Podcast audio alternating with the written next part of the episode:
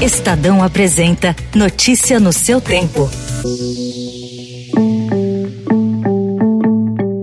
Olá, seja bem-vindo ao Notícia no seu tempo. Nos próximos minutos você ficará por dentro das principais informações do jornal O Estado de São Paulo. Vamos então aos destaques desta terça-feira, 9 de fevereiro de 2021. Congresso quer auxílio fora do teto e sem corte de gastos. Os presidentes da Câmara, Arthur Lira, e do Senado, Rodrigo Pacheco, falaram ontem num plano para viabilizar uma nova rodada de pagamentos do auxílio emergencial sem desrespeitar a lei do teto de gastos e sem cortar outras despesas. Presidente Jair Bolsonaro afirma que a discussão da volta do benefício é para ontem. Se a pandemia continuar e a economia não pegar, vamos, vamos discutir para ontem. PSDB tenta filiar Rodrigo Maia e seu grupo político e virar frente de oposição. Em coletiva, Dória confirmou o convite. Recebendo a visita do deputado Rodrigo Maia em minha residência, eu o convidei para integrar o PSDB. Para Ministério Público do Trabalho, recusa de vacina pode justificar demissão. We're going to walk down and I'll be there with you. We're going to walk down to the Capitol. Impeachment de Donald Trump vai ao Senado dos Estados Unidos. Ex-presidente é acusado de incitar uma multidão a atacar o Capitólio. Petrobras reajusta preço de combustíveis. Cientistas alertam para a terceira onda de Covid em Manaus. Uma notícia de economia com informações sobre a retomada do auxílio emergencial é a manchete principal do Estadão de hoje. O comando do Congresso Nacional sinalizou ontem que quer uma via expressa para o retorno do benefício, com os presidentes da Câmara e do Senado falando em solução excepcional e temporária. A quantia destinada deve ficar de fora do limite do teto de gastos, a regra que proíbe que as despesas cresçam em ritmo superior à inflação. Além disso, ao contrário do que defende o ministro da Economia Paulo Guedes, a nova rodada do auxílio não deve prever contrapartidas, como a aprovação de medidas de controle de gastos para abrir espaço para o pagamento. As discussões avançaram depois que Guedes aceitou o pagamento de cerca de 200 reais por três meses.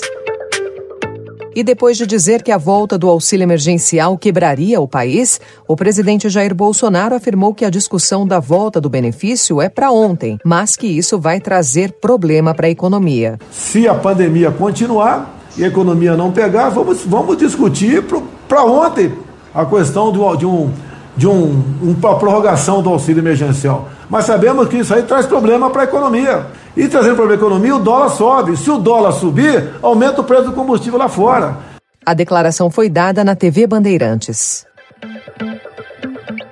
Em meio a acusações de falta de transparência e de independência da Petrobras para definir os seus preços, a estatal anunciou ontem que o óleo diesel, a gasolina e o gás liquefeito de petróleo vendidos em suas refinarias vão ficar mais caros a partir de hoje. O litro do diesel da estatal vai ficar mais caro 13 centavos, a gasolina 17 centavos e o quilo do gás de cozinha 14 centavos. Os reajustes são respectivamente 6, 8 e 5%. Os trabalhadores que se recusarem a tomar a vacina contra a Covid-19 sem apresentar razões médicas documentadas poderão ser demitidos por justa causa, de acordo com o Ministério Público do Trabalho. A orientação do órgão é para que as empresas invistam em conscientização e negociem com seus funcionários, mas o entendimento é de que a mera recusa individual e injustificada à imunização não poderá colocar em risco a saúde dos demais empregados.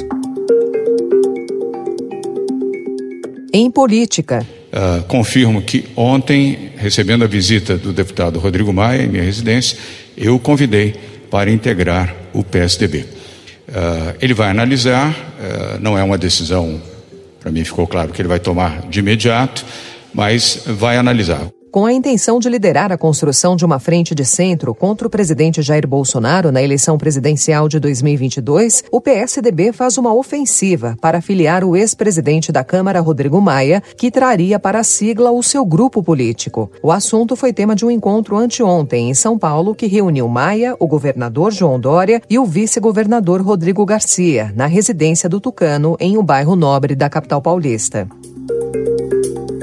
Alvo de mais de 60 pedidos de impeachment protocolados na Câmara, o presidente Jair Bolsonaro disse ontem que um eventual impedimento do chefe do executivo não resolveria nada. Agora vem os outros, né? Impeachment. Vai resolver o quê? Quer tirar a mim, quer botar quem no lugar? Mas peraí, quer botar quem no lugar? Esse quem? Esse quem podia apresentar, nos ajudar com soluções agora. Eu tenho humildade para acolher qualquer sugestão, qualquer uma, seja qual for. A atuação do governo federal durante a pandemia de Covid-19 está entre os principais motivos citados nos pedidos de impeachment. Pesquisa XP e PESP. A reprovação ao governo Bolsonaro passou de 40% em janeiro para 42%. O percentual dos que avaliam a gestão como boa ou ótima oscilou de 32% para 30%.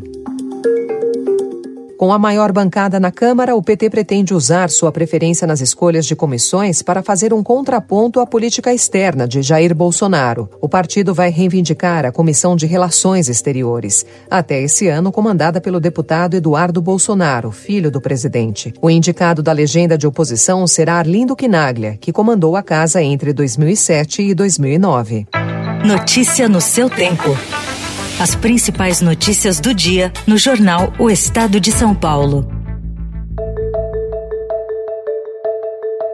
Em Metrópole, mais um round entre o governo de São Paulo e o governo federal. Após registrar queda de 76% no total de leitos para Covid financiados pelo governo federal, a gestão João Dória planeja acionar o Supremo Tribunal Federal. Já autorizei o secretário da Saúde e a Procuradoria Geral do Estado, se não tivermos até o final do dia de hoje, conforme prometido, uma posição clara e objetiva do Ministério da Saúde em relação a São Paulo, e espero que a mesma posição em relação aos demais estados brasileiros, confirmando que voltará a habilitar os leitos de UTI que foram desabilitados em meio à pandemia são Paulo judicializará esta medida imediatamente no Supremo Tribunal Federal. Em agosto, quando havia tendência de redução de infecções, São Paulo tinha 2.367 leitos bancados pela União. Neste mês, quando a nova alta, o total de vagas financiadas com verba federal cai para 564. Já o Ministério da Saúde disse que o governador mente e precisa comprovar o que chamou de quebra de acordo federativo. Os residentes de clínica médica do Hospital São Paulo devem entrar em greve hoje, sob alegação de más condições de trabalho. Cerca de 100 estudantes prometem paralisar as atividades por tempo indeterminado. Até o fim de semana, residentes de outras áreas, como cirúrgica, enfermagem e especialidade clínica, devem aderir ao movimento, totalizando cerca de 300 estudantes. A mesma equipe de cientistas que previu o segundo colapso na saúde em Manaus por causa da Covid-19 aponta agora para uma terceira onda do coronavírus na região. Segundo os pesquisadores, o estado do Amazonas corre o risco de espalhar a crise sanitária para todo o território nacional caso as autoridades não imponham lockdown com pelo menos 90% da população isolada e vacinação em massa mais acelerada do que o restante do país. Em internacional, o Senado americano começa a julgar hoje o segundo impeachment de Donald Trump. Ontem, deputados democratas gerentes do impeachment afirmaram que Trump foi responsável pelo crime constitucional mais grave já cometido por um presidente ao incitar uma multidão a atacar o Capitólio.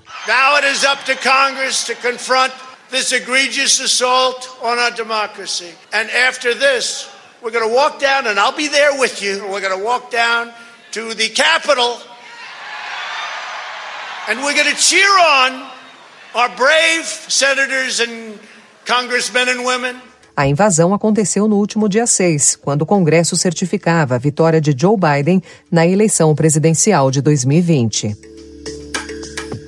O novo governo dos Estados Unidos continua a ver o Brasil como aliado, apesar das divergências de Joe Biden com o presidente Jair Bolsonaro. Esse é o recado de Cristina Rosales, uma das porta-vozes do Departamento de Estado, em entrevista ao Estadão.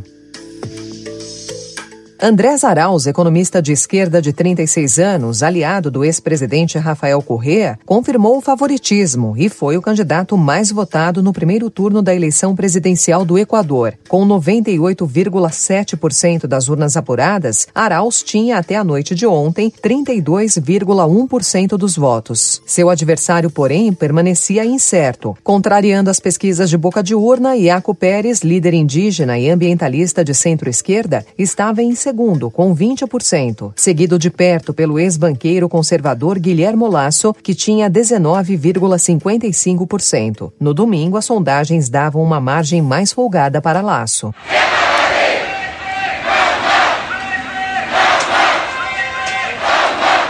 A junta militar de Mianmar proibiu ontem manifestações contra o governo e impôs um toque de recolher nas duas maiores cidades do país, Yangon e Mandalay. Os militares tentam conter os protestos contra o golpe de Estado. Os generais não aceitaram a derrota na eleição de novembro, que deu ampla margem de votos aos civis.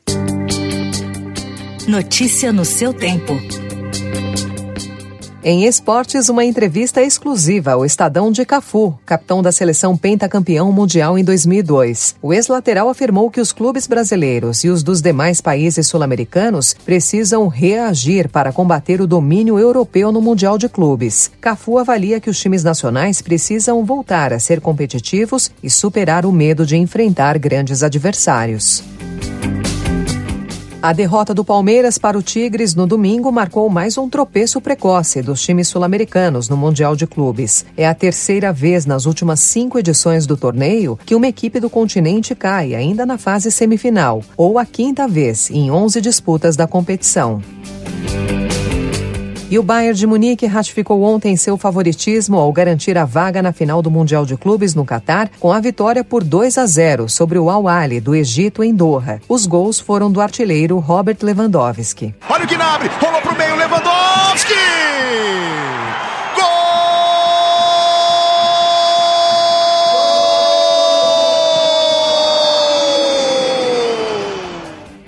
Com o resultado, o time alemão vai enfrentar na quinta o Tigres, do México, que despachou o Palmeiras. Do futebol para o automobilismo. O inglês Lewis Hamilton vai continuar na Mercedes pelo menos nessa temporada. A renovação do contrato do piloto foi anunciada ontem.